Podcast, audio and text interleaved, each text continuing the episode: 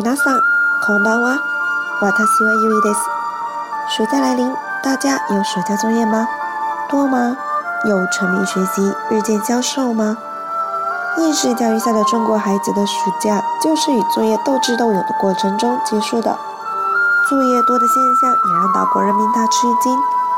一起来看看岛国人民对于中国孩子暑假作业过多现象的看法吧。中学生の場合ドリル6冊新学年の英単語予習国語漢字調図詞音声を聞いてそれを書き起こす作文10編などなど中学生の暑假作业練習册六册新学期的英语单词预习、语文汉字練習、填写、作文十篇等等。すべてを終えるには毎日三時間はかかる。全部完成的话，平均一天要花三个小时。先生が宿題をチェック。老师会检查作业。チェック後、頑張りあった宿題を次からやり抜く。检查完之后，老师还会根据完成的进度再增加作业量。さらに多、一学期で間違った数学問題をすべてやり直す。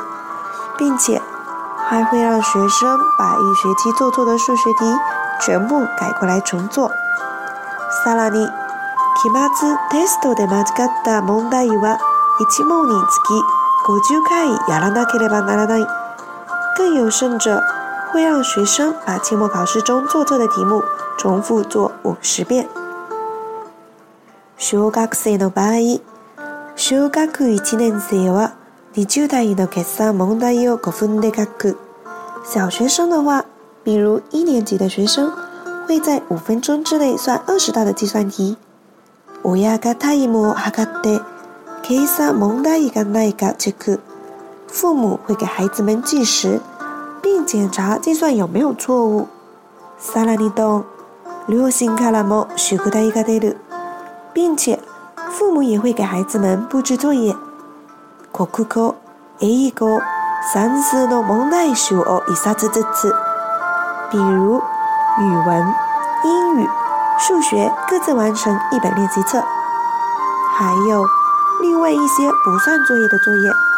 音楽の宿題が出る。音乐作業。夏休みの宿題としてリコーダーが練習している子がいた。作为暑假作业之一，有的孩子会被要求练习数题。太酷了！如果他一目体育作业。夏休みの間、毎日運動を一時間するようにという宿題。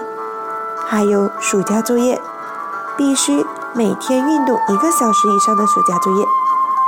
自由研究。自由研究是什么呢？さめられた博物館。科学館などにき機械で参加証明書を発行してもらい後で学校へ提出他にも学校の先生や保健の先生が比率の上民事警察による安全教育講座など学生们被要求去指定的博物馆、科学馆，然后从这些的机构里的机器里获取参加活动的证明书，开学后交给学校。其他的还有，在学校老师以及保健师的带领下，去参加警察们的安全教育讲座等等。学科单一开泥模，亚鲁科多嘎。除了做作业之外，还有很多要做的事情。夏休み日常から習い事が追加。从暑假第一天的开始，需要学习的东西就不断的增加。習い事が、やつあるの。一日三時間の朗読、歴史の習い事と、それから一日四時間、二十四日コースのダンスの習い事と、有八样东西需要学习。每天三小时的朗读、礼仪、主持的学习。还有每天四小时的二十四天的舞蹈课程训练等等。生のは、夏休みに、イワード、国語、との習い事とし込んだ。有位小学五年级的学生母亲，利用暑假给孩子们报名了英语绘画、语文阅读以及古筝课程等课外班。其实。像这样的作业，我们从小到大都经历了吧？六十天的暑假，五十八天在玩，剩下的两天才开始赶作业。这应该就是百分之九十的学生的常态吧？毕竟，作业只有最后几天才做，才有意义嘛。这是承载着我们记忆的图片啊，怀念吗？那一天，人类回想起了受暑假作业支配的恐怖。被囚禁在了鸟笼中的屈辱。看完了我国孩子的暑假作业，是不是该看一下日本孩子的暑假作业了呢？他们没有厚厚的一本名叫“暑假作业”的东西，暑假一般就是两个任务，一个是写读书感想文，还有一个就是自由研究。读书感想这个跟国内就差不多了，重点说一说的就是这个自由研究的东西。这个东西可以从小就一直做到高中，作为恒古不变的暑假作业，占据着日本孩子的童年。顾名思义，就是自由研究啊，随便研究一个什么东西都可以，然后把你的研究成果写出来。对，就是这么的简单。发展到现在，日本也有很多关于自由研究的教科书。